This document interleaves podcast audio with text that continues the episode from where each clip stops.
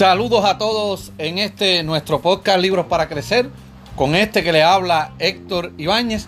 Hoy vamos a estar discutiendo un libro sumamente interesante. Eh, el libro se llama Un pequeño paso puede cambiar tu vida, el método Kaizen, eh, del doctor Robert Mauren. Antes de empezar, quiero decirle que el resumen de este libro va a estar disponible en mi blog, en el blog que tengo, librosparacrecer.com. Allí va a tener eh, este resumen por escrito que lo puede descargar por el momento completamente gratis. Lo va a tener. Y también puede tener el enlace directo si quieres recomendarlo o enviarlo a alguien eh, del podcast. Y nada, con este preámbulo vamos a empezar este eh, podcast del libro Un pequeño paso puede cambiar tu vida. El método Kaizen, como le dije. Eh, vamos a hablar brevemente del, autor. El autor es el doctor Robert Mauren. Es un, un psicólogo, es un doctor en psicología que ha trabajado en varios centros y ha aplicado la teoría Kaizen en varios lugares, que es eh, la teoría o el método, eh, la palabra correcta es el método Kaizen. El método Kaizen, ¿verdad? Explicándolo brevemente la historia, yo pensaba, eh, la palabra es japonesa, pero el método es inventado en Estados Unidos, es una adaptación en la Segunda Guerra Mundial, cuando las fábricas de los Estados Unidos cambian de un sistema de producción comercial a militar, hubo un doctor que ideó que no hicieran grandes cambios, la innovación no la hicieran, que hicieran pequeños cambios, pequeños cambios de mejoramiento diario, poco a poco, poco a poco. Cuando termina la Segunda Guerra Mundial, ¿verdad? Que todos sabemos que eh, los aliados eh, salieron victoriosos, eh, especialmente Estados Unidos. Estados Unidos envía a este mismo doctor, va a Japón y le explica este método. Y allí los japoneses le ponen le, lo llaman por, por Kaizen, le ponen nombre y aparte de ponerle nombre, perfeccionan el método. De hecho, hay un libro que vamos a estar discutiendo próximamente que es el método Toyota, que aplica estrictamente el método Kaizen. Y es bien interesante el libro. Empecé a leerlo, lo ojeé y me gustó mucho. Pero vamos a concentrarnos en el libro que tenemos al frente, Un pequeño paso puede cambiar tu vida, el método Kaizen, del doctor Robert Mauren. Robert Mauren. Eh, este, el doctor aplica esto a múltiples facetas de su vida, incluyendo a los pacientes que él trata eh, como doctor en psicología. Lo aplica a esta metodología. Eh, este libro, la primera edición, según estuve eh, buscando, fue en el 2005 y el libro consta de ocho capítulos con una introducción que no cuenta como capítulo y ahí va desarrollando de poco a poco eh, en diferentes áreas de la vida cómo uno aplica el método Kaizen. Y empezamos la discusión del libro para mantenernos estrictamente en el libro, que es la intención de este podcast. Cuando yo lo hago, eh, decido hacer un podcast para resumir libros. A mí me encantaba leer, pero en ocasiones leía, como le dije en otros podcasts, unos libros.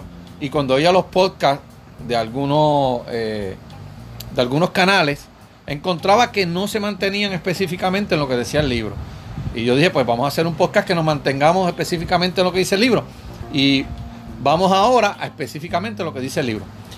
Eh, el primer capítulo, que no es un capítulo como tal, es la introducción, dice que el Kaizen puede definirse, definirse de dos maneras. Uso de pasos muy pequeños para mejorar un hábito o un proceso, ¿verdad? Para dos funciones, hábito o proceso. Uso de momentos muy pequeños para inspirar nuevos productos o inventos. ¿Ve? Tiene básicamente dos definiciones. Una para mejorar algo o para inspirarte a algo. Eh, en esta introducción habla también de tres creencias comunes o mitos. Dice él, primer mito es que el, que el cambio es duro, es difícil. Él dice que eso es un mito. El segundo, el tamaño del paso determina el tamaño de los resultados. De modo que hace falta dar grandes pasos para obtener grandes resultados. Esto dice que es mentira, no hay que dar grandes pasos para obtener grandes resultados. Y el 3, el Kaizen es lento, la innovación es rápida. Esto pues es el tercer mito que él establece, estos tres mitos en la introducción. Y sigue diciendo que el Kaizen es tanto una filosofía como un sistema de creencias eh, para tener éxito en el cambio o la mejora de un comportamiento es un método, ¿verdad? una filosofía para usted tener éxito en un cambio. Hay dos elementos del espíritu propósito en los cuales el Kaizen tiene un papel esencial. Es el servicio y la gratitud. Ahí el Kaizen tiene, dice él, que un propósito que es esencial. Dice que la innovación insta a las ganancias financieras, las promociones y los bienes, para alimentar los fuegos de la gratitud. Pero el Kaizen, el Kaizen nos invita a agradecer por la salud, por nuestro próximo aliento, por el momento que pasamos con un amigo o un colega. ¿Ve? Eh, tiene las dos facetas, el servicio y la gratitud. Dice que el, el, Kaizen, él sigue eh, comentando, ¿verdad? En, este capítulo dice que las corporaciones japonesas usan desde hace mucho tiempo la sutil técnica del Kaizen para lograr sus objetivos comerciales y mantener la excelencia. Ahora esa refinada estrategia puede ayudarte a ti a hacer tus sueños personales, a realizar tus sueños personales. Me explico aquí.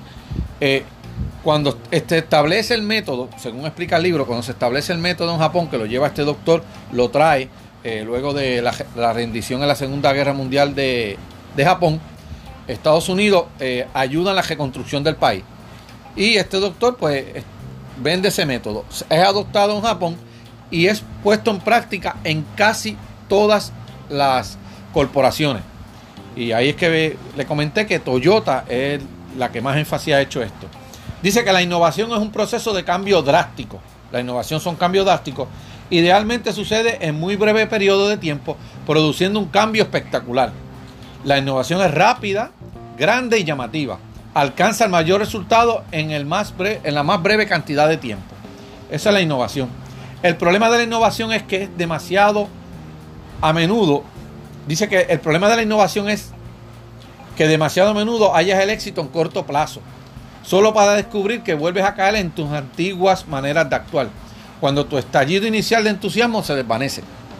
Esto dice, por ejemplo, cuando uno está a dieta, viene y se pone en una estricta dieta, ese es el ejemplo que él menciona, una estricta dieta, entonces al tener una estricta dieta, bajas al peso que quieres, pero como no hiciste unos cambios de poco a poco, fue todo innovación de momento, rápido, cuando vuelven los efectos hacia, regresan, regresan y caen en la misma eh, peso, en el caso de la dieta, que estabas anteriormente, incluso subes un poco más.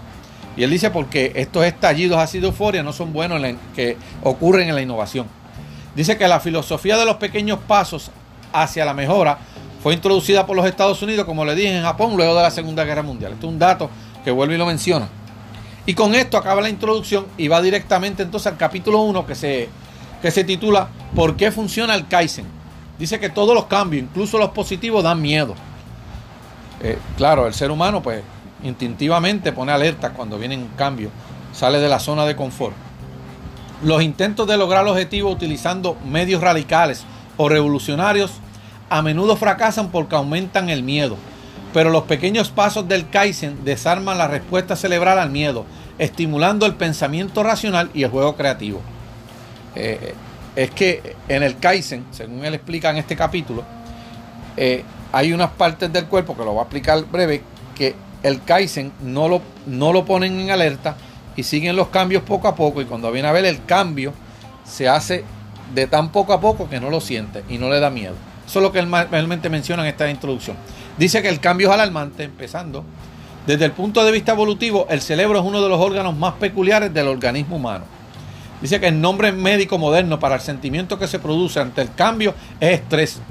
Durante innumerables generaciones fue llamado con el antiguo nombre familiar de miedo.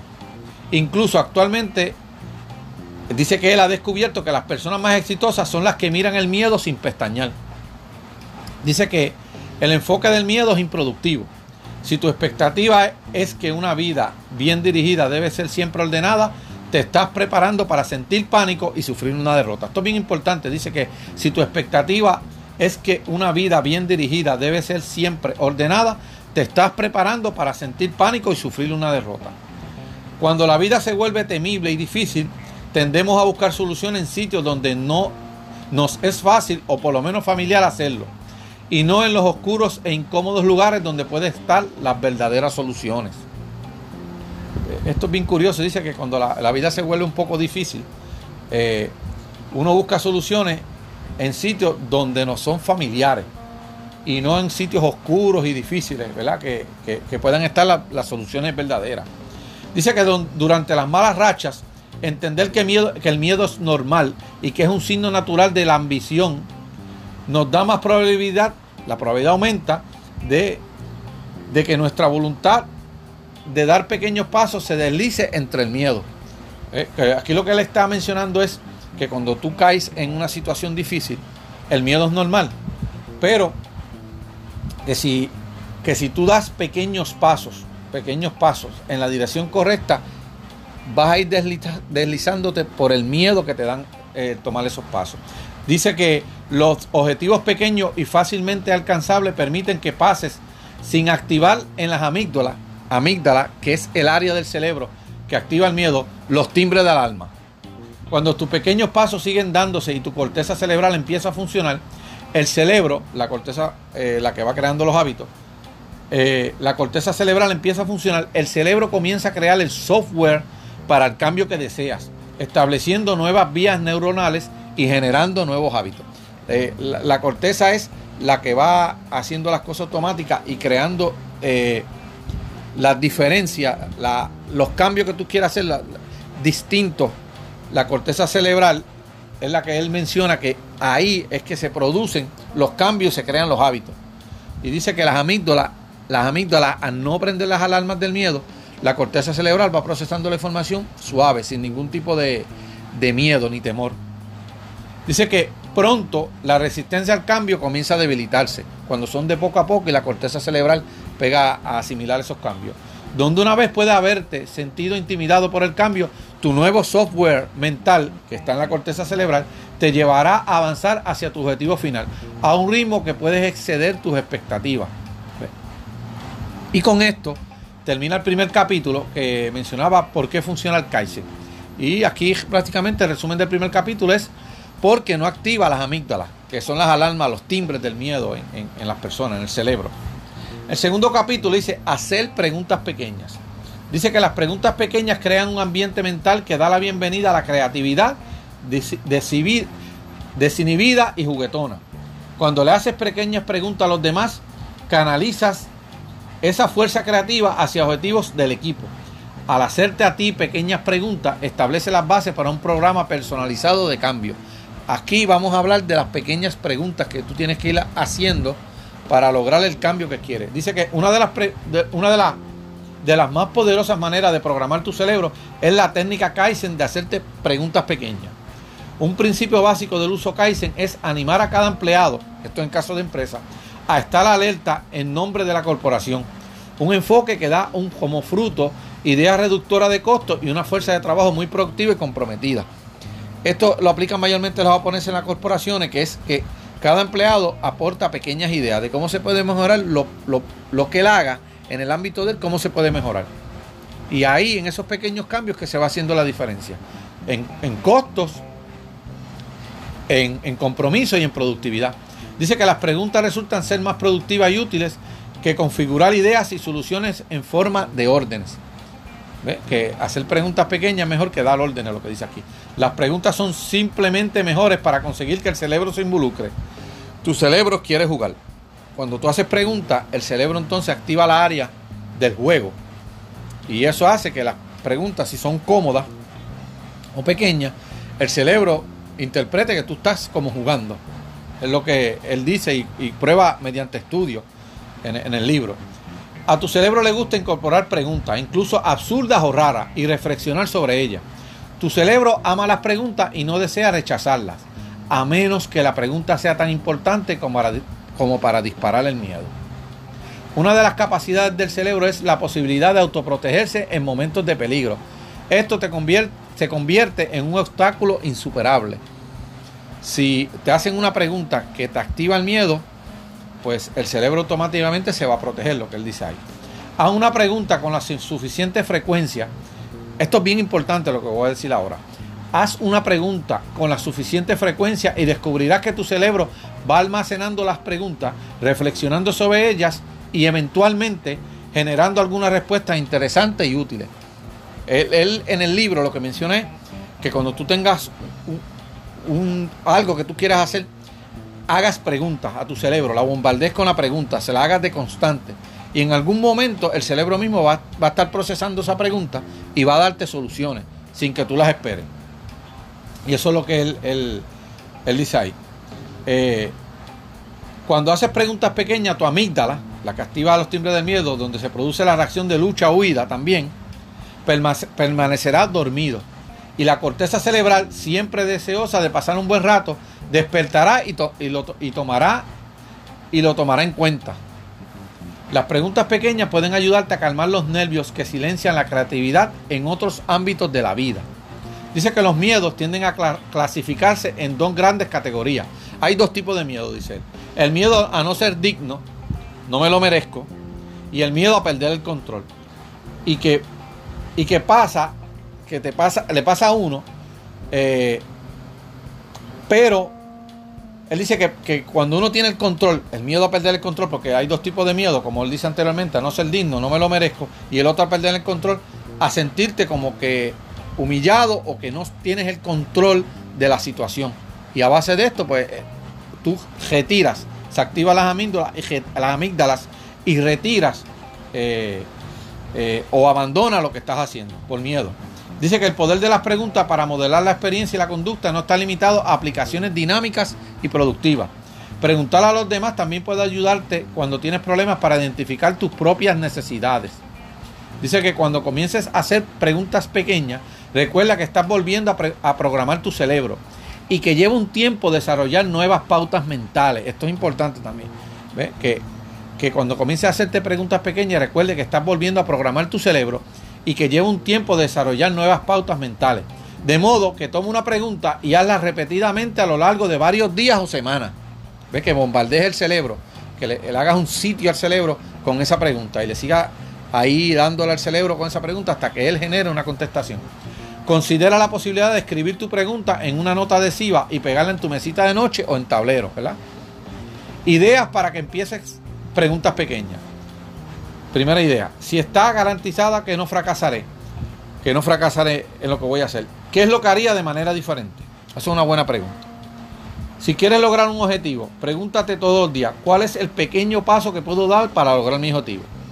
Hazlo con un tono amable contigo mismo, porque te estás oyendo, te estás escuchando. Dice que para un conflicto grave con otra persona, pregúntate, ¿qué cosa positiva tiene esa persona? Que te enfoques en la persona, en las cosas positivas. Y otra idea, ¿verdad? Para hacer preguntas pequeñas, es si tiendes a sentirte pesimista o negativo, pregúntate, ¿qué pequeña cosa es especial para mí? Si tú estás negativo, entonces enfócate en lo, bueno, lo, lo, que es especial para ti. Dice que si quieres pintar un cuadro, escribir un libro o una canción o etcétera, lo que sea, pero no tienes idea por dónde empezar, pregúntate lo siguiente, dice él. ¿Cuál es el punto que deseo aportar al mundo con mi libro o mi canción, mi cuadro o con lo que tú quieras hacer? ¿Cuál es el punto que deseo aportar al mundo? Dice, ¿qué tiene de especial mi proceso creativo, mi talento o mi trabajo? ¿Qué, tengo de especial yo? ¿Qué voy a aportar y qué tengo especial? ¿Qué tipo de trabajo me resulta excitante y satisfactorio? Esa es la tercera pregunta. Y la cuarta, que a modo sugerencia, recuerda repetir estas preguntas por varios días o semanas o todo el tiempo necesario y el hipocampo, donde el cerebro almacena la información, no tendrá más alternativa que abordarla porque lo estás bombardeando el hipocampo. El cerebro comenzará a darte las respuestas. Y con esto termina el segundo capítulo, eh, que se titulaba Hacer preguntas pequeñas. El tercer capítulo, eh, se titula Tener pensamientos pequeños. Todos pequeños aquí, el Kaizen es un método de pasos pequeños. Tener pensamientos pequeños, capítulo 3. Dice que la sencilla técnica para modelar la mente utiliza los pensamientos pequeños para ayudarte a desarrollar nuevas habilidades sociales, mentales e incluso físicas. Simplemente imaginándote que lo haces. Dice que la técnica de modelar la mente aprovecha la, vanguardista neurociencia que sugiere que la mejor manera en que el cerebro aprende no es recibiendo altas dosis como se cree. Simplemente hazlo. No, no, esa no es la forma. Sino con muy pequeños incrementos graduales, más pequeños de lo que nunca antes se consideró posible. El cerebro no funciona dándole órdenes secas y que tienes que hacerlo. Dice que, el cerebro eh, se, va poco a poco con incrementos graduales y lo que tú pretendes hacer va a ser posible. Dice que al cabo de unos minutos de practicar una tarea, una tarea mentalmente, usando todos tus sentidos, la química del cerebro comienza a cambiar.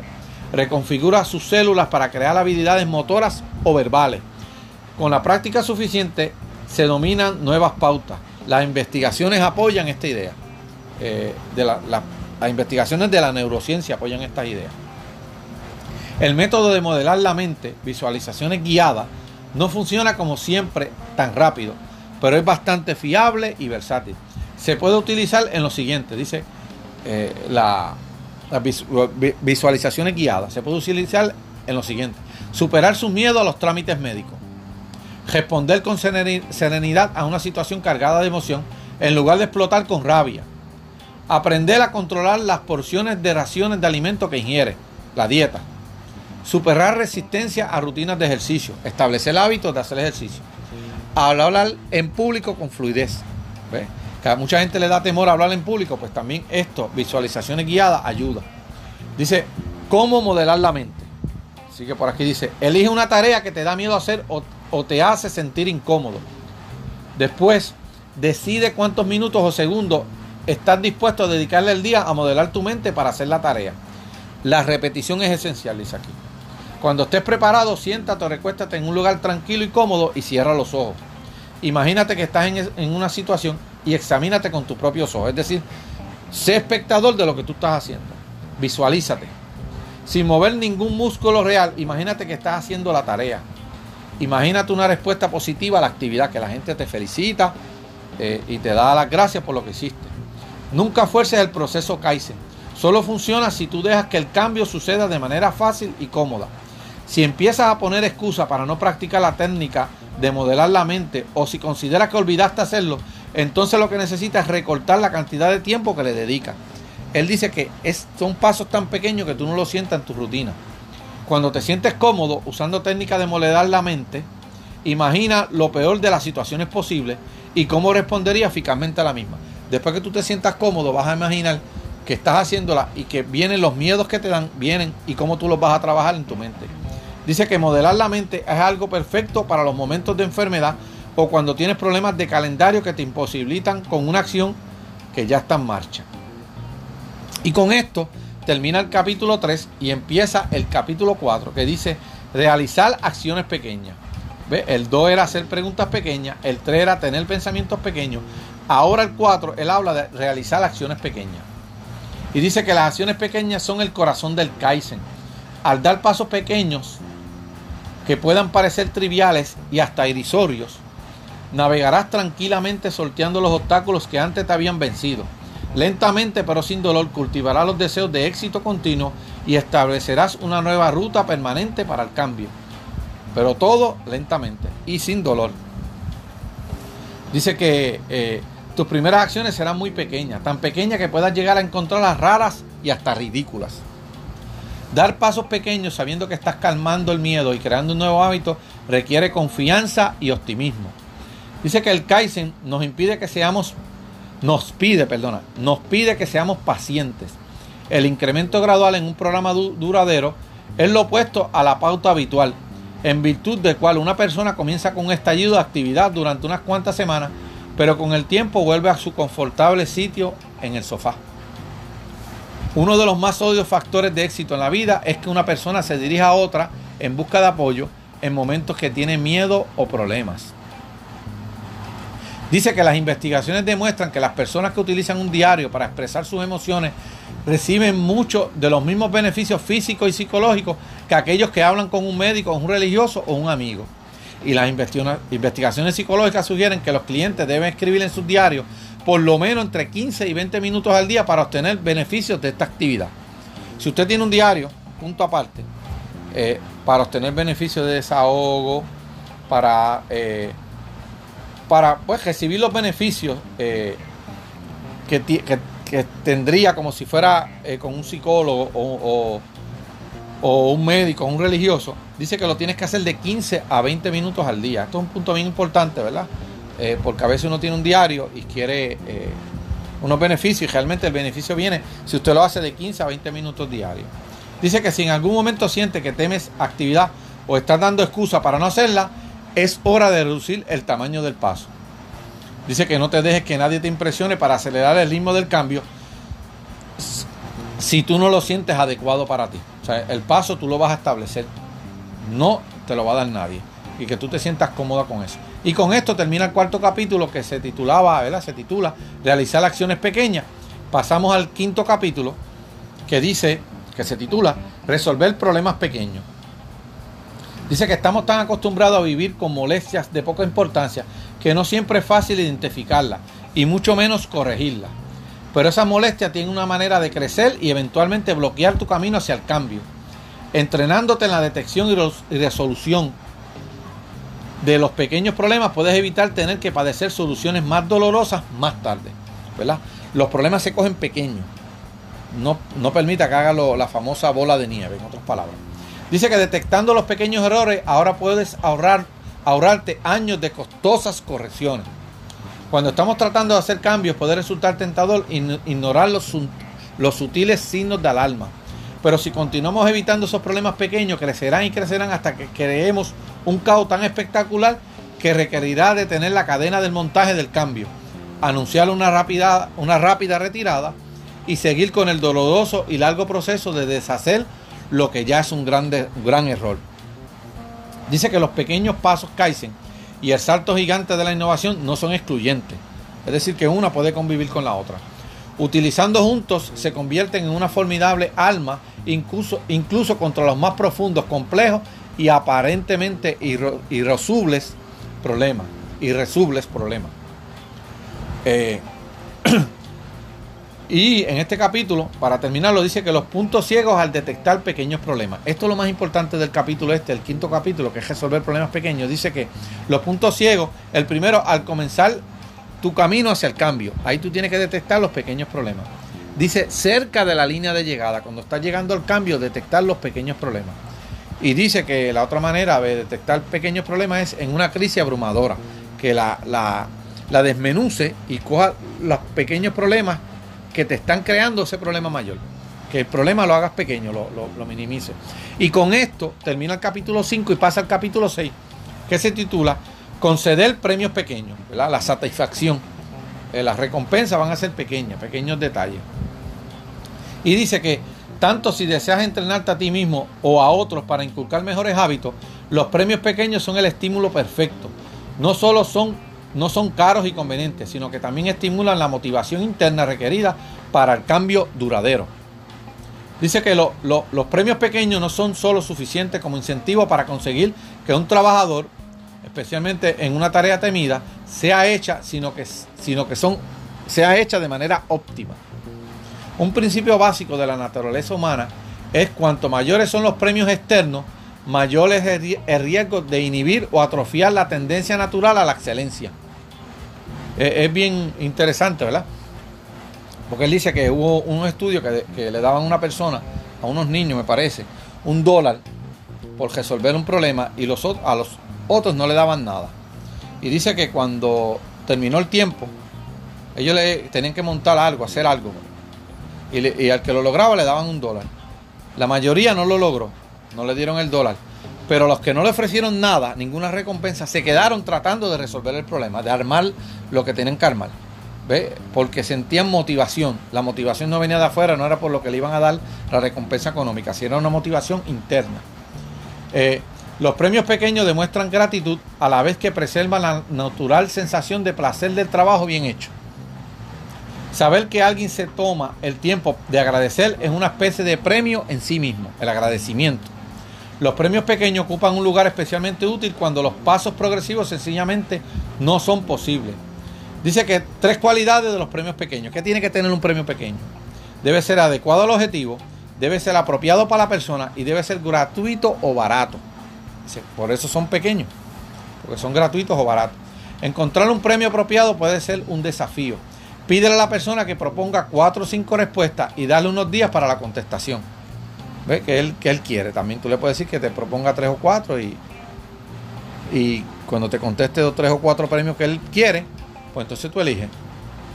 Y con esto eh, terminamos el capítulo 6 que se titulaba Conceder premios pequeños. Pasamos al capítulo 7. Perdón. Capítulo 7. Reconocer los momentos pequeños.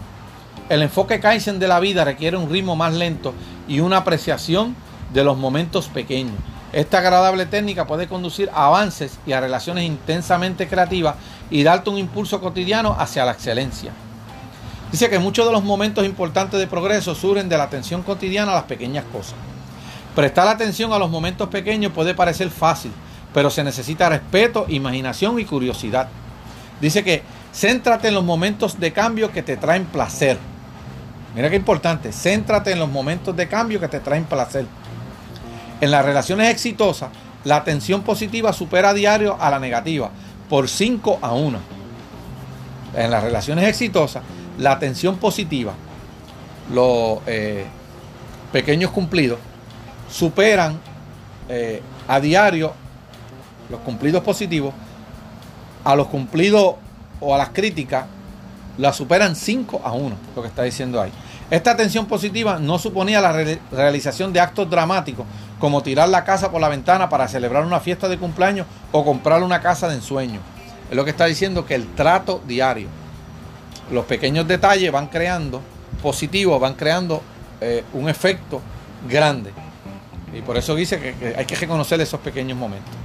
Eh, los pequeños gestos son un tono de voz agradable, preguntar por detalles del día de la otra persona, dejar los entretenimientos cuando la otra persona entra especialmente si están comiendo o están hablando, no usar el celular. Llegar a la hora acordada.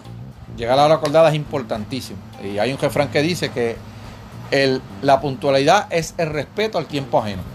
La puntualidad es el respeto al tiempo ajeno. Eh, también menciona, además de esos pequeños gestos, ¿verdad? Importante. Menciona, eh, dice que concentrarse en los pequeños detalles es a la vez muy fácil y difícil.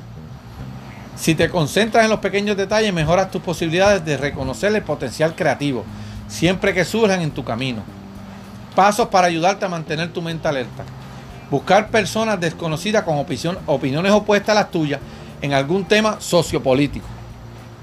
Involucrar a esa persona en una conversación y haz solo preguntas para descubrir y comprender las razones del punto de vista de él o ella. Y, hago un, punto aquí para, para comentar casi siempre las, las, mejores eh, ideas surgen de preguntas.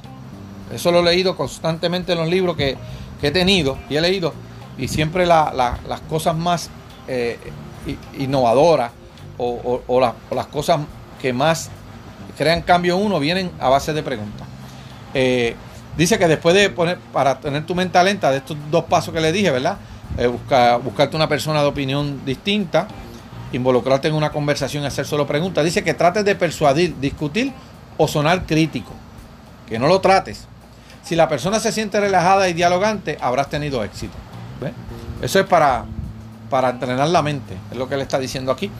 Y con esto termina el capítulo 7, que es reconocer los, momentos pequeños.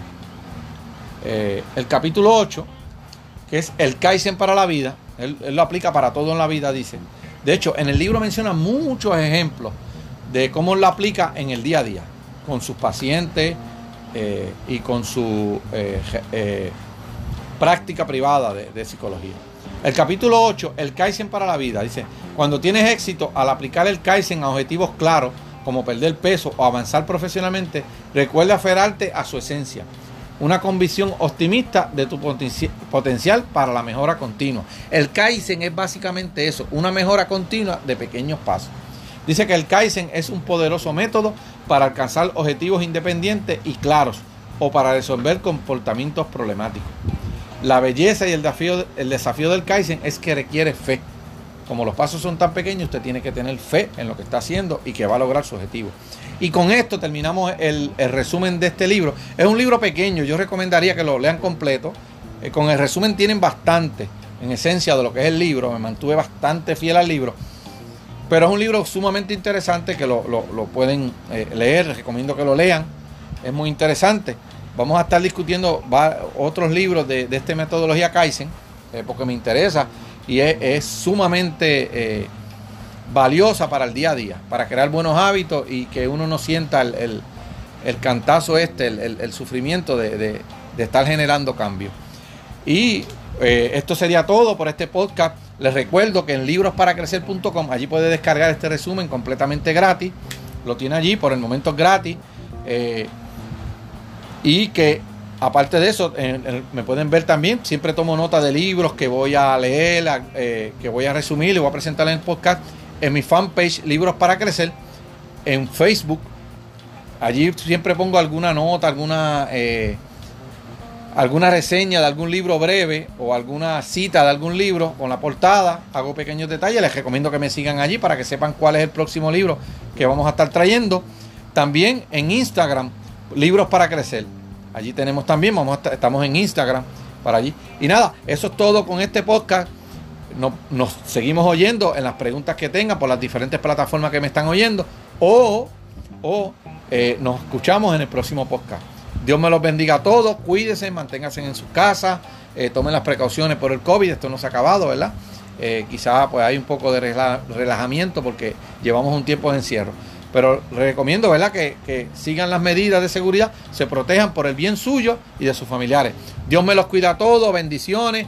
Nos escuchamos en el próximo podcast o en los comentarios. Dios me los cuida a todos. Bendiciones.